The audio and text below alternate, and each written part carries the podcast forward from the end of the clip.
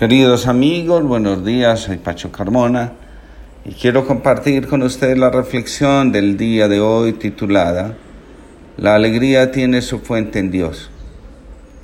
Cada día encuentro personas que en su interior guardan ira o enojo. De ahí nacen pensamientos autodestructivos que roban la paz del alma y nos ponen a resonar con aquello que resulta semejante a la causa inicial del malestar interior. Mientras sigamos custodiando el enojo, atraeremos del mundo exterior lo que nos mantenga enojados. Los recuerdos de las experiencias que han resultado traumáticas son los encargados de mantener vivo el enojo. La resistencia al dolor, al reconocimiento de lo que pasó y el afán de proteger a otros, especialmente al agresor, nos mantiene en el estado emocional del que nos esforzamos por salir. Sin embargo, la resistencia nos ancla. En un artículo sobre el enojo publicado por la Asociación Americana de Psicología se dice, las personas utilizan una diversidad de procesos conscientes e inconscientes para lidiar con sus sentimientos de enojo.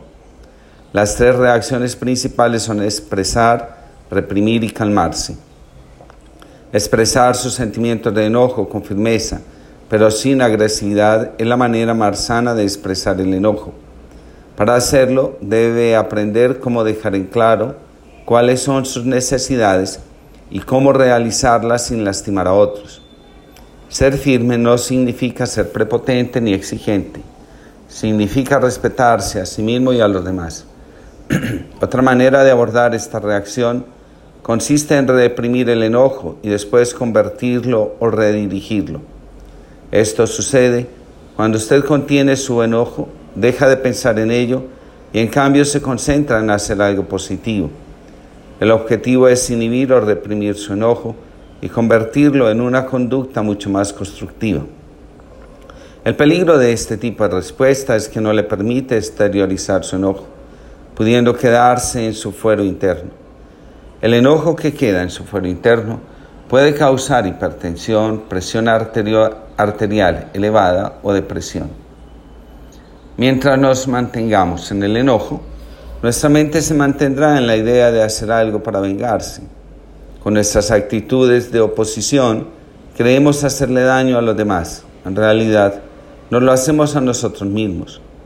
Muchas personas se niegan a fluir en la vida, a tomar su destino, a desarrollar sus talentos simplemente por enojo.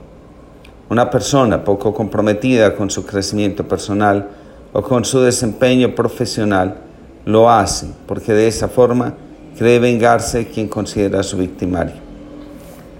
La dificultad para establecer relaciones exitosas tiene su origen en una expresión inadecuada del enojo. Dice un autor, el enojo no expresado puede generar otros problemas. Puede conducir a expresiones de ira patológica, como por ejemplo conducta pasivo-agresiva, desquitarse con las personas indirectamente sin decirles el motivo en lugar de hacerlo de frente, o una actitud cínica y hostil duradera. Las personas que están constantemente menospreciando a los demás, criticando todo y haciendo comentarios cínicos, no han aprendido a expresar su enojo de manera constructiva. Dentro de la dinámica familiar hay una causa del, enojo que tiene su origen en la creencia en el abandono papá o mamá no estuvieron presentes y disponibles para el hijo.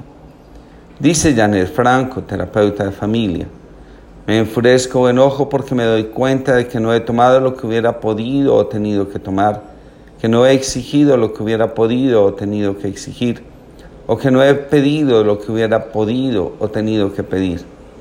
En vez de imponerme y tomar a conseguir lo que me falta, me enfurezco o enojo con las personas de las que no tomé o a las que no exigí o pedí, aunque hubiera podido o tenido que tomar, exigir o pedir. Esta ira sustituye el actuar y aparece como consecuencia de los actos omitidos. Por tanto, paraliza, incapacita, debilita y frecuentemente dura mucho tiempo. La ira como rechazo del amor tiene efectos similares. En vez de expresar mi amor, me enfurezco con aquellos que amo. Esta ira se remonta a la infancia si se desarrolla como consecuencia de un movimiento interrumpido hacia uno de los padres. Posteriormente, al darse situaciones similares, la ira repite la vivencia temprano, sacando de ella su fuerza. Mientras albergamos en nuestro corazón el enojo, el mundo se convierte en un lugar amenazante y un espacio lleno de dolor y de sufrimiento. De esta forma, el mundo y la vida se convierten en un espacio de condena. Lo que pasa en nuestra vida no es otra cosa que el pago por el mal que hemos hecho, por las cosas que no hicimos correctamente, por la desobediencia vivida. En esta dirección, el enojo es la expresión de nuestro deseo de separación. Nuestro ego se enoja porque cree no haber recibido y lanza sus golpes contra la vida y se agazapa porque sabe que la vida le devolverá lo que él ha enviado. La ley de la venganza solo existe en el ego. Dice la oración, Señor, me diste la vida y la hiciste abundante, me diste mandatos para que viviera, me aparté de ellos y mi vida conoció la amargura. Unido a ti, que eres mi fuente, conozco la vida y separado de ti la amargura. Cuando me resisto a ser lo que soy, mi ego me dice que debo huir de tu presencia porque me destruirás.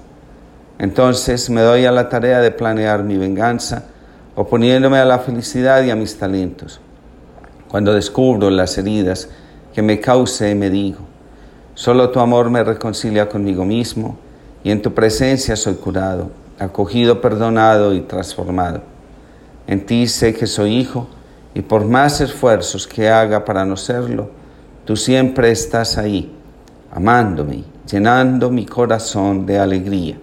Que Dios les conceda a todos una feliz jornada.